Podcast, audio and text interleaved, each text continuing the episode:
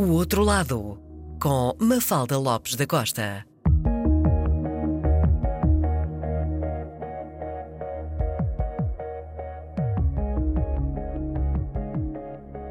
Com uma longa carreira profissional ligada à edição, desde 1993, foi presidente da Bertelsmann em Portugal, Círculo Leitores e Grupo Bertrand.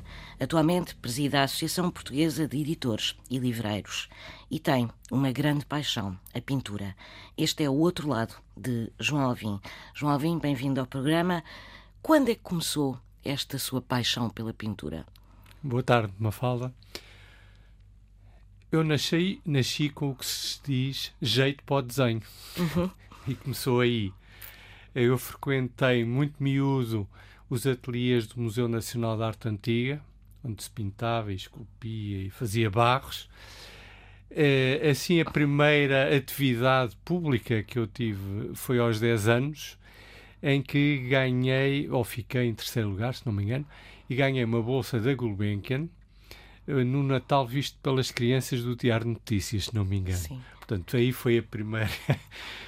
Depois disso, uh, toda a Lembra-se minha... com, com que tipo de desenho é que ganhou? Era um conjunto de. Era um presépio feito em barro. Ah. E era uma série de pequenas peças e, que foram num tabuleiro. e, e, pronto, e foi assim. E esse, esse, esse prémio da Gulbenkian consistia em? Dinheiro dinheiro que, para ser aplicado uh, numa bolsa para dinheiro para uh, aulas com um professor de, de, de, artes plásticas. de, artes plásticas. E chegou a ter essas cheguei, aulas? Cheguei. Aonde cheguei. é que foi? Olha, eu já não me lembro exatamente. Era um escultor.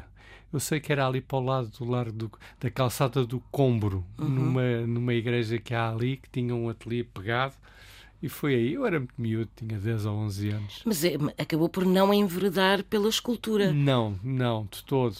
Uh, depois, eh, como era normal, o percurso de quem tinha jeito para desenho era ir para a linha H da arquitetura uhum. no liceu. E, e fiz, entrei para entrei no primeiro ano de pintura depois transitei, em Belas Artes em Lisboa. Belas Artes em Lisboa. Depois passei para o segundo ano de arquitetura. Entretanto, tinha aulas preparatórias com o professor Carlos Amazo, que era pintor e, e professor também lá. E depois deu-se o 25 de Abril. Uh, as Belas Artes entraram em desintegração.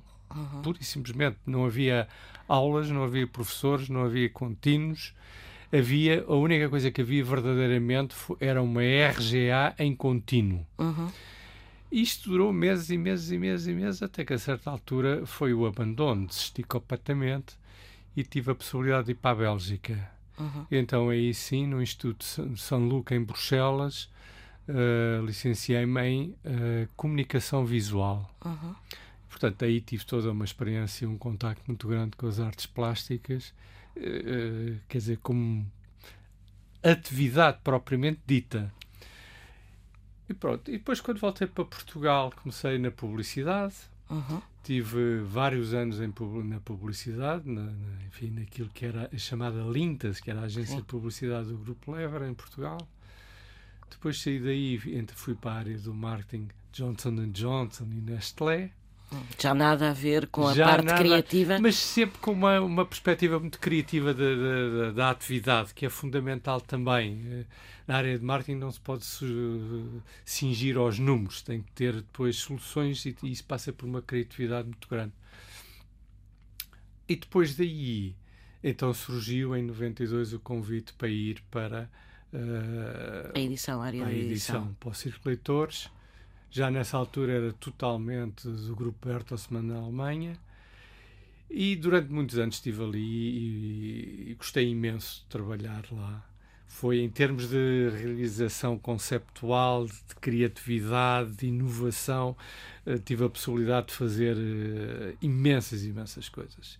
Editar imensos livros, imensas coleções. Uh, é muito era muito engraçado também a interação direta com, com as pessoas, uh, aquilo que lhes propunhamos não ficava, não estávamos a trabalhar para intermediários para chegar finalmente lá.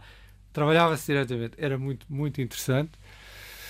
E pronto. E, e, e o seu, a, a, sua sabedoria em termos de, de, artes plásticas também de alguma forma intervinha nas escolhas, por exemplo, das capas dos livros, Sim, coisas assim? absolutamente. Na construção das começava, começava sempre, a minha intervenção começava sempre muitas vezes na concepção propriamente dita, uh, propriamente dita, daquilo que vamos fazer, daquilo que vamos. Vinham propostas, elas depois tinham que ter um olhar crítico, não era uhum. eu sozinho, como é evidente, uhum. uh, mas colaborava, participava ativamente inicialmente na parte de concepção e depois, à medida que o trabalho ia aparecendo, todo o desenvolvimento eu ia acompanhando também, uh, e dando as minhas opiniões, às vezes nem sempre muito certas, que havia quem soubesse bem mais do que eu, uhum. mas, mas pronto, foi assim durante muitos anos e bons anos. E depois uh, eu tinha a responsabilidade da área editorial e da área de marketing na altura, depois as responsabilidades foram crescendo e alargando, que é natural, e, e, depois a certa altura fiquei mesmo à frente do grupo em Portugal durante uns bons cinco anos e confesso que foi uma experiência muito boa. No último ano foi o ano da aquisição do grupo Bertrand uh, e passado um ano e tal saí do grupo uh, por cansaço, porque às vezes é bom haver um certo rejuvenescimento, haver uh, novas pessoas, novas caras, novos pensamentos e, e pronto, e segui a minha vida e o que é que aconteceu? Depois foi o Grupo Porto Editora que me convida para os ajudar uh, e aconselhar no que dizia respeito exatamente ao grupo Círculo Leitores Bertrand, no qual eles tinham grande interesse. E depois uh, estabeleci os contactos necessários e facilitei, digamos, o caminho para eles virem a adquirir e são e hoje em dia todas essas essas empresas pertencem ao grupo Porto Editora e muito bem têm feito um trabalho muitíssimo bom. Vamos e eh, hoje em dia estou retirado da atividade do dia a dia e estou só na Associação de Editores e Livreiros. Muito bem. Vamos a seguir falar só praticamente de pintura, mas por enquanto vamos ouvir uh, de uma grande senhora da música francesa que nos deixou há pouco tempo, La Javanaise, de Juliette Gréco.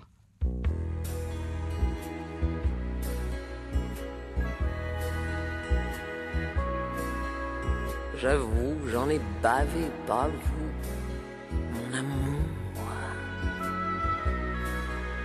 Avant d'avoir eu vent de vous, mon amour. Ne vous déplaise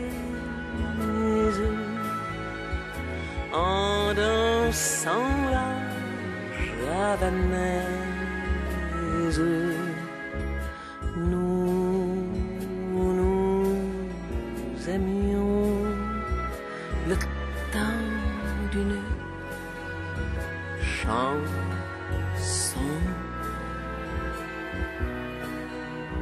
À votre avis, qu'avons-nous vu de l'amour? De vous à moi, vous m'avez eu, mon amour. Ne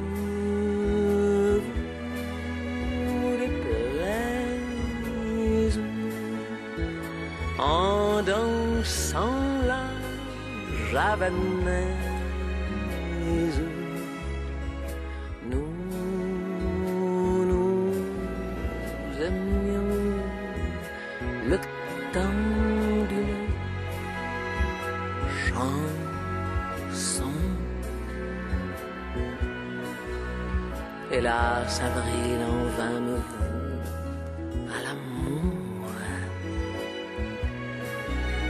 J'avais envie de voir en vous cet amour.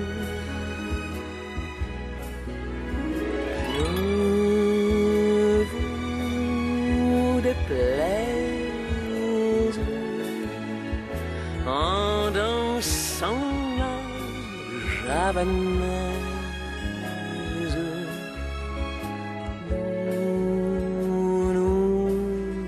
le temps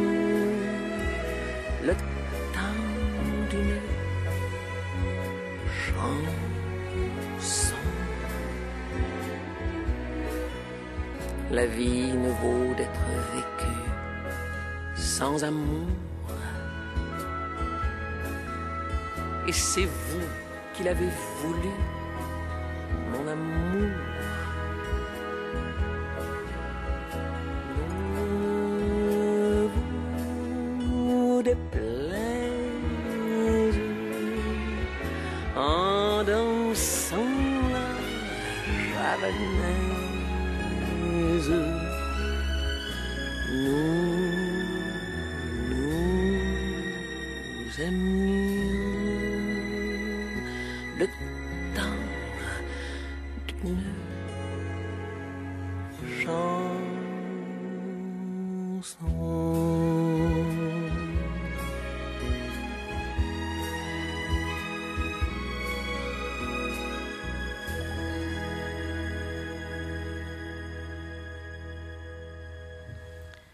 Apesar de ter eh, estudado eh, para uma área mais artística, nunca pensou em enverdar mesmo por essa área, em ser, em ser de facto artista.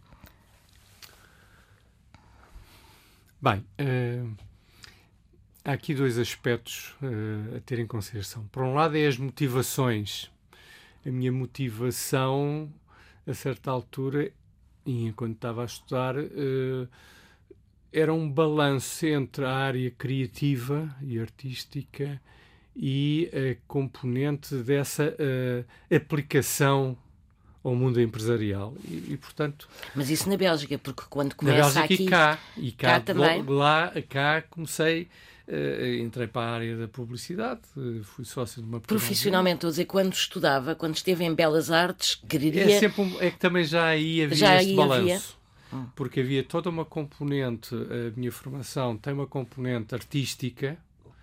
Eh, eu tinha eh, à volta de 9 horas por semana de desenho de pose de nu. Uhum, uhum. É, Desenho é- à vista. Exatamente. Portanto, era verdadeiramente isto durante uns quantos anos. Portanto, eh, verdadeiramente o desenho de nu, de clássico académico de nu, eu filo todo, Uhum. com uma intensidade eh, enormíssima.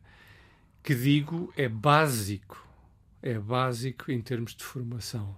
Depois as pessoas podem voar a partir daí, mas é básico porque aprende-se a ver, aprende-se a ter uma certa coordenação motora relacionada e experimenta-se muita coisa. Portanto, isso foi fundamental, mas tive desenho, mas eh, nem sequer era a principal matéria dentro da área artística, dentro da componente artística e criativa.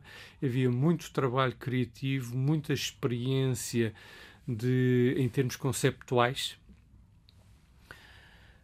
E, portanto, isso é a bagagem essencial. Algum dos professores que teve em Belas Artes o marcou eh, de alguma maneira? Eu gostava muito de um professor que era um professor de, Conce de Conceição, que era um homem da publicidade, eh, que, tinha- que era diretor de uma grande agência de publicidade na Bélgica à época, e que, cujo trabalho conceptual era fantástico. E aqui o trabalho conceptual, eh, muitas vezes, o limite entre a parte eh, de imagem e, e a palavra texto não tem fronteira. Portanto, eh, muitas vezes a- as propostas que tínhamos que desenvolver eh, eram, eram propostas integradas, não é? Eh, eu cheguei a escrever texto em francês, o que não era. Mas, portanto, é essa, é essa, é essa, essa componente artística que vai desde a execução, mas começando na, na parte conceptual, tinha também associado depois duas outras áreas, uma de ciências humanas, muito interessante, muito relacionada com semiótica e a linguagem Uhum. e relacionada com a psicanálise, que eh, eu diria que foi estruturante Imagino, imagino. para perceber, eh, para perceber muitas vezes o funcionamento da cabeça das pessoas e a mim próprio também. Mas isso depois era aplicado na publicidade, é isso? Eh, isso aí não é diretamente aplicado na publicidade em termos de pensar vou construir um, uhum. uma comunicação qualquer. Não. Mas é fundamental para se perceber o trabalho da comunicação ou, ou qual é os limites da comunicação Sim. e quais são os limites do dito e do não dito. Pronto. Uhum. E, e dentro destas balizas foi uma experiência notável. Depois havia outras matérias mais técnicas, digamos assim que tinham a ver com a chamada psicossociologia motivação, aí sim com aplicações que depois, eh, baseadas em estudo, aprendizagem sobre estudos de mercado, eh, procurar as eixos motivacionais para apresentar as pessoas, mas isso é, é bastante mais comum até. E, portanto, e também a parte de meios de comunicação, a avaliação dos meios, estudar as melhores formas de, de eh, preparar uma campanha, por aí fora. Portanto, isto era, era relativamente lato dentro desta área. Uhum. Se de um lado a parte técnica era muito interessante e muito ligada ao marketing, muito integrada dentro da área de marketing, a parte criativa e conceptual é, foi, foi marcantíssima e a parte de, das ciências humanas também. Hoje em dia isso interessa-me muito mais, à medida que se vai avançando na vida, interessa-me muito mais do que o resto. É? Tem, por exemplo, diários gráficos ou não? Desenha diariamente? Desenho, eu hoje em dia desenho praticamente diariamente, por vezes fazendo pequenos estudos, pequenas pesquisas, porque, a registar ideias, porque as ideias vão-se, não é? Hum. Assim, vêm assim vão.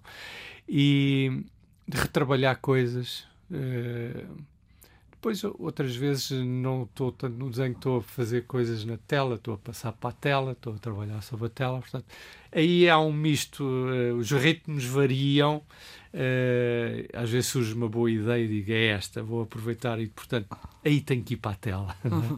Mas desde os 10 anos que não há interrupção na sua, na sua prática, quer de desenho, Nunca houve verdadeiramente uma interrupção. Uh, houve sempre uma presença e uma presença que eu diria, uh, mesmo em termos de execução, umas, umas vezes mais intensa, outras vezes menos intensa, mas eu diria que a partir dos 30 anos foi contínua. Uhum. Uh, no conjunto eu já fiz 19 exposições.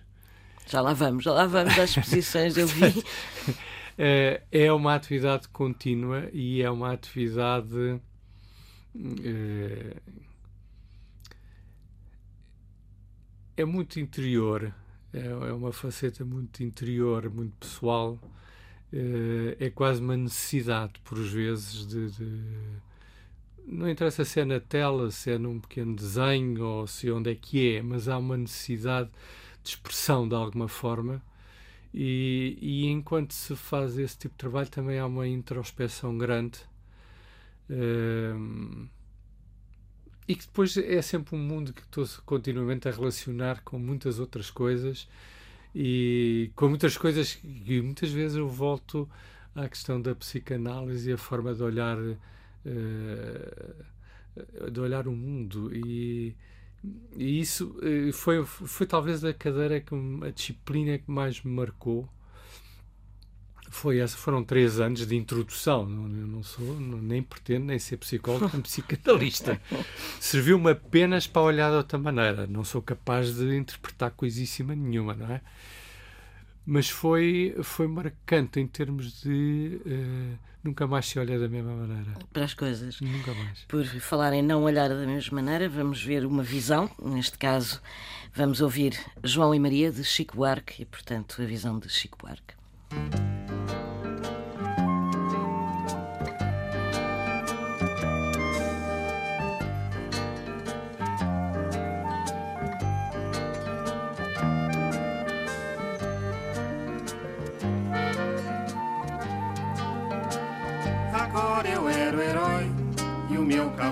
Só falava inglês. A noiva do cowboy era você, além das outras três. Eu enfrentava os batalhões, os alemães e seus canhões. Guardava o meu bodoque e ensaiava o rock para as matinês. Agora eu era o rei, era o bedel e era também juiz. E pela minha lei, a gente era obrigada a ser feliz. E você era a princesa que eu fiz coroar. E era tão linda de se admirar que andava nua pelo meu país. Não, não fuja não, finja que agora eu era o seu brinquedo. Eu era o seu peão, o seu bicho preferido. Vem, me dê a mão, a gente agora já não tinha medo. No tempo da maldade achou que a gente nem tinha nascido. Agora era fatal que o faz de conta terminasse assim. Pra lá deste quintal era uma noite que não tem mais fim. Pois você sumiu no mundo sem me avisar. E agora eu era um louco a perguntar: o que é que a vida vai fazer de mim?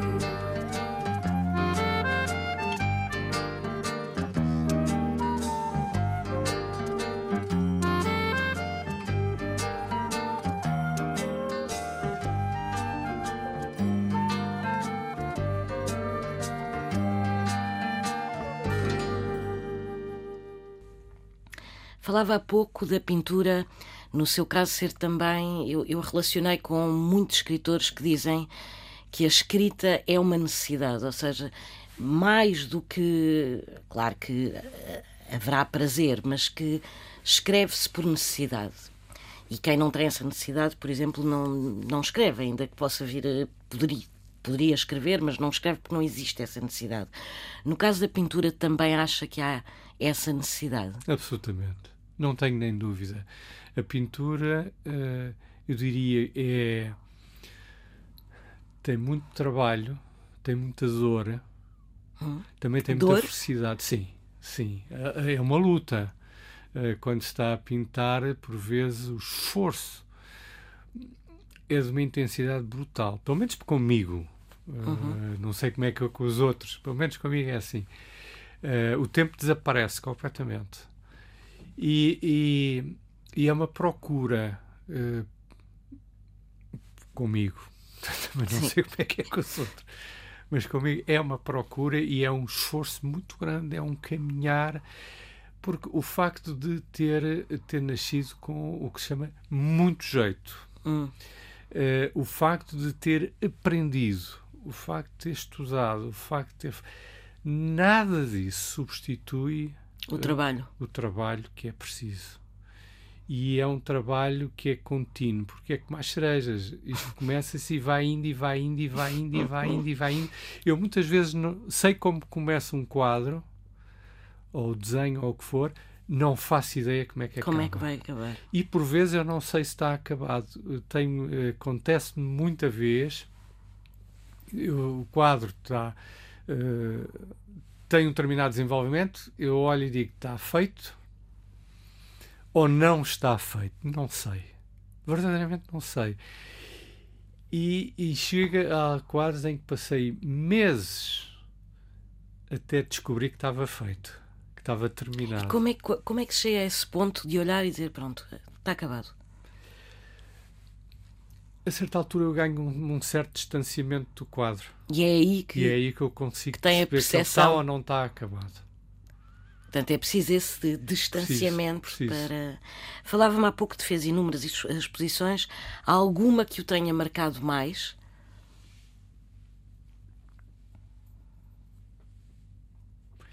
Não sei, talvez uh, uh, não tanto as exposições clássicas mas talvez uh, e talvez voltando ao, enquanto estava na Bélgica uh, nós uh, tínhamos que ele tinha dois semestres e de, no final de cada semestre tínhamos que apresentar era-nos feito um pedido em termos de trabalho independentemente de todas as disciplinas e o trabalho correto mas uma proposta de desenvolvimento criativo e tínhamos que o apresentar.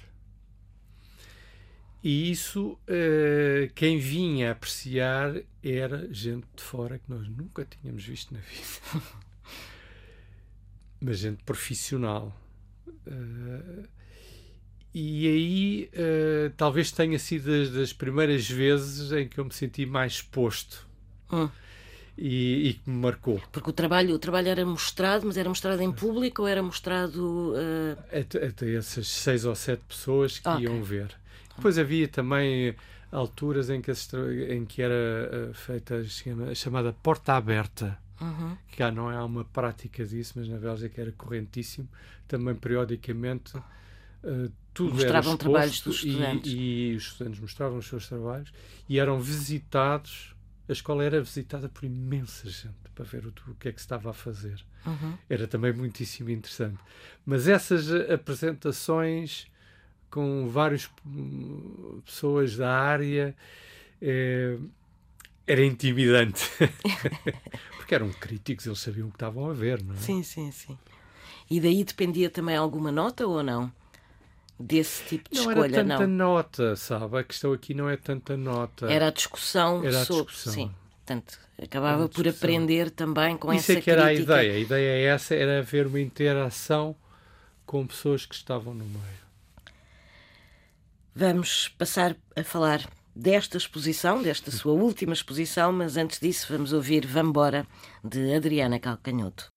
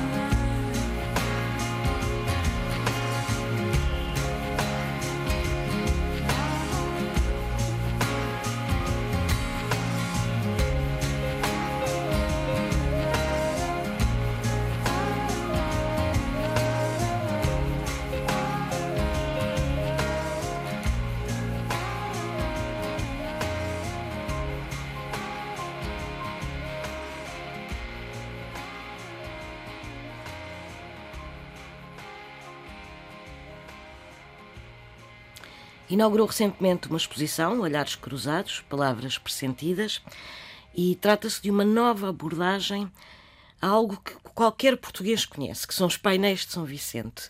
O que é que o motivou para trabalhar os painéis de São Vicente e trabalhar de uma forma muito particular? Bem, uh, como eu ia para o Museu Nacional de Arte Antiga desde miúdo, eu sempre conheci os painéis de São Vicente. Uh, portanto, para mim isso não era novidade nenhuma. Uh, o que me motivou, a certa altura, eu comecei a pintar e, uh, figurativo, caras, pessoas, rostos. e interessa-me pessoas que tenham caras interessantes, uhum. que plasticamente sejam interessantes e assim já tinha anteriormente feito uma exposição com 17 amigos, pintei-os todos. Foi muito divertido, porque se fica a conhecer a pessoa de outra maneira também. Eh, sentados à minha frente, eh, ali durante horas a fio. Eh, depois de os pintar a ele, por acaso li uma coisa sobre os painéis no Vicente, para variar aquelas polémicas Sim, do costume. Polémicas do quem costume. é quem, se é, o, se é o rei, se é o se é o regente, se é o, do, o infante do Henrique, se não é, se é o São Vicente, se é o príncipe, se é... Bem. E olhei de novo para os painéis e de repente fez-me assim uma luz e disse: Epá, mas e aquela gente toda lá atrás que nunca ninguém fala nunca deles? Nunca fala deles. Nunca se fala deles.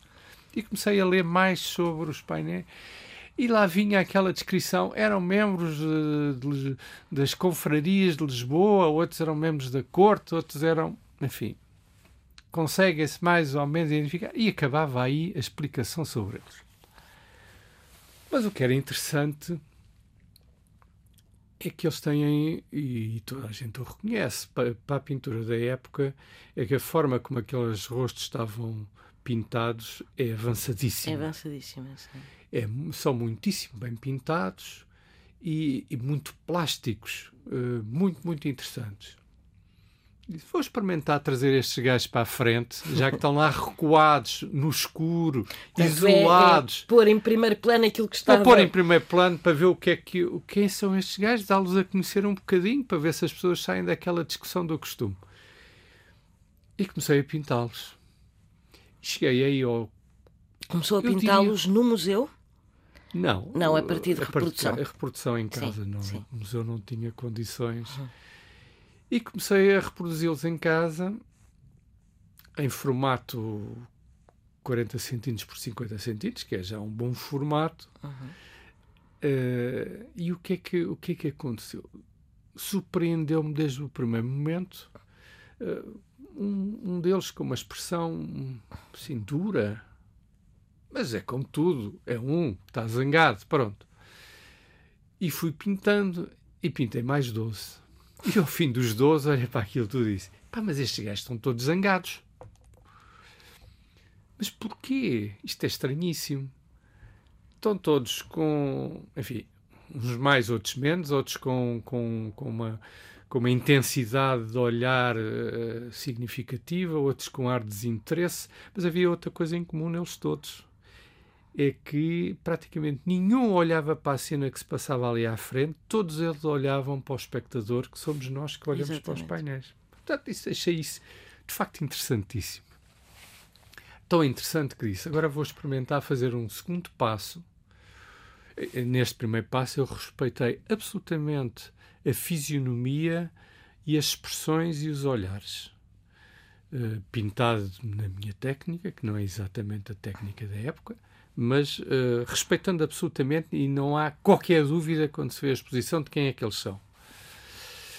E resolvi, resolvi dar então um segundo passo, que é vou-me preocupar menos com a fisionomia e vou-me libertar e vou deixar ir para tentar apanhar mais a expressão. E assim fui. Foi mais uns 16 ou 18 ou não sei e tudo aquilo ganha um. se torna ainda mais interessante porque só confirma aquilo que eu tinha visto ali.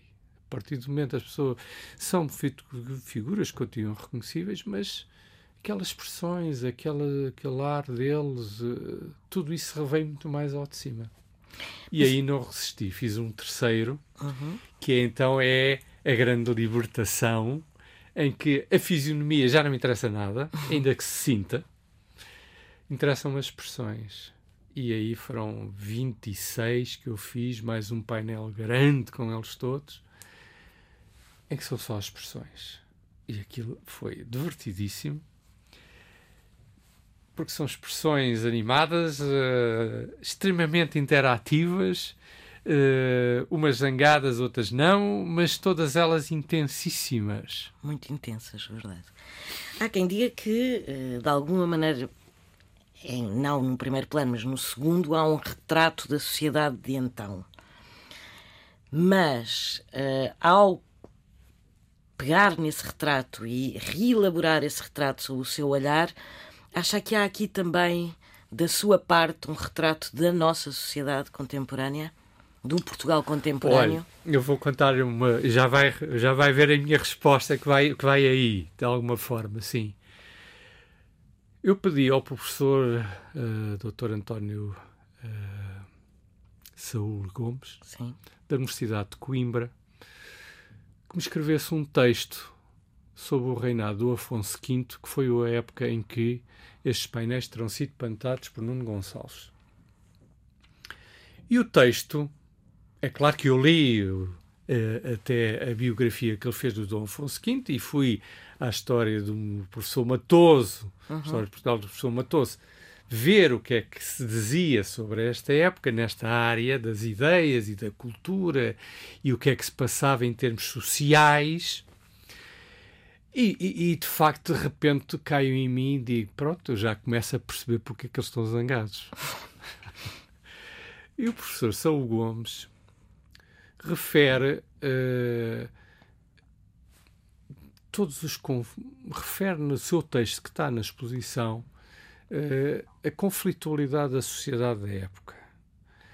Era uma cidade com grandes conflitos Uh, não havia só o clero, a nobreza e o povo, havia mais uma série de, de, de estratos que, enfim, não são claramente identificados, mas, mas havia os burgueses, já claramente. Já, os primórdios. Os primórdios. Mas já com um peso muito grande. É preciso lembrar que havia as cortes. cortes e as cortes eram, que são fundamental como informação, uh, era onde tudo se dizia. E o rei ouvia coisas uh, mais ou menos impensáveis. Mas não, ouvia... não era só dos bobos, portanto. Não, não, não. Uh, e ouvia coisas muitíssimo duras. Uh, lembrar que o país tinha estado em África, tinha sido derrotado tinha, no Norte de África, havia a questão do Dom Duarte, uh, enfim, havia muitos traumas já na sociedade portuguesa. Os nobres queriam ir para a guerra em África porque era nobreza, mas nobreza vencedora, e isso traduzia-se em rendimentos. Os burgueses e as classes em Lisboa não o queriam, nem muito menos na, na, no campo, porque isso significava uh, morte, significava afastarem-se, significava ir para longe, e significava uma outra coisa: impostos. Uhum porque o país não tinha dinheiro para isso e estava falido. Hum. O que a coroa estava falida. Isto é muito corrente, não é? Em Portugal há uma história de falências, falências sucessivas. sucessivas que tem sempre como consequência impostos sobre a população. Uh, pois, eh, quando se gasta demais, uh, depois há que, há que pagar a quem, a quem se pediu emprestado, não é? E há, portanto, Há uma similitude de... inacreditável. Inacreditável, claro. inacreditável. Claro que sim, claro que sim. A exposição está patente no museu? No Museu do Convento de São Vicente de Fora. Portanto, a igreja, a célebre igreja de São Vicente de Fora, que ao seu pegado tem o Museu do Convento e uh, está lá até fim de janeiro. E recomenda-se. A fechar, vamos ouvir o primeiro dia de Sérgio Godinho. Este foi o outro lado do presidente da Associação Portuguesa de Editores e Livreiros, João Alvim. O meu nome é Mafalda Lopes da Costa e este programa teve a assistência técnica de Jorge Almeida. A princípio é simples, anda-se sozinho, passa-se nas ruas bem devagarinho Está-se bem no silêncio e no burburinho. Bebe-se as certezas num copo de vinho. E vem-nos à memória uma frase batida. Hoje é o primeiro dia do resto da tua vida. Hoje é o primeiro dia do resto da tua vida.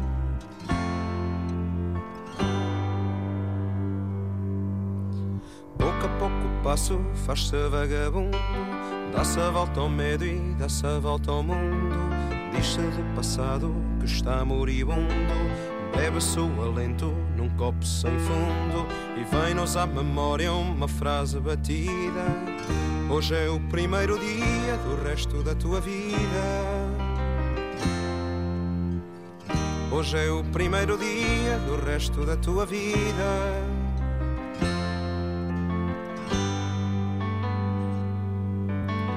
E é então que amigos nos oferecem leito. Entra-se cansado e sai-se refeito. Luta-se por tudo que se leva a peito. Bebe-se e come-se, alguém nos diz bom proveito. E vem-nos à memória uma frase batida. Hoje é o primeiro dia do resto da tua vida. Hoje é o primeiro dia do resto da tua vida.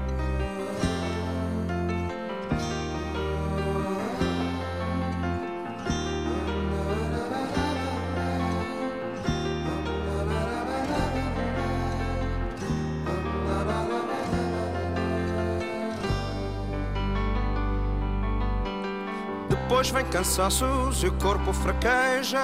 Olha-se para dentro e já pouco sobeja. Pede-se o descanso, por curto que seja. Apagam-se dúvidas num mar de cerveja. E vem-nos à memória uma frase batida. Hoje é o primeiro dia do resto da tua vida. Hoje é o primeiro dia do resto da tua vida.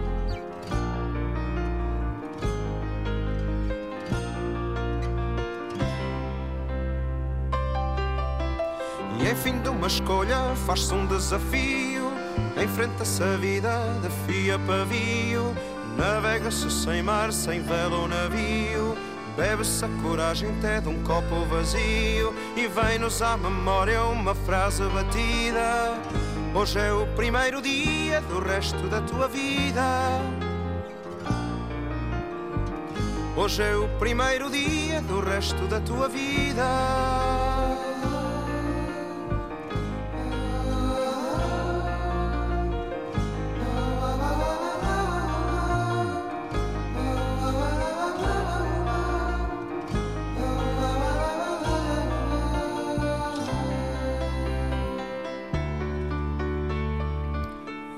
E entretanto o tempo fez cinza da brasa Outra maré cheia virada a maré vaza Nasce um novo dia e no braço outra asa. Brinda-se aos amores com o vinho da casa. Vem-nos à memória uma frase batida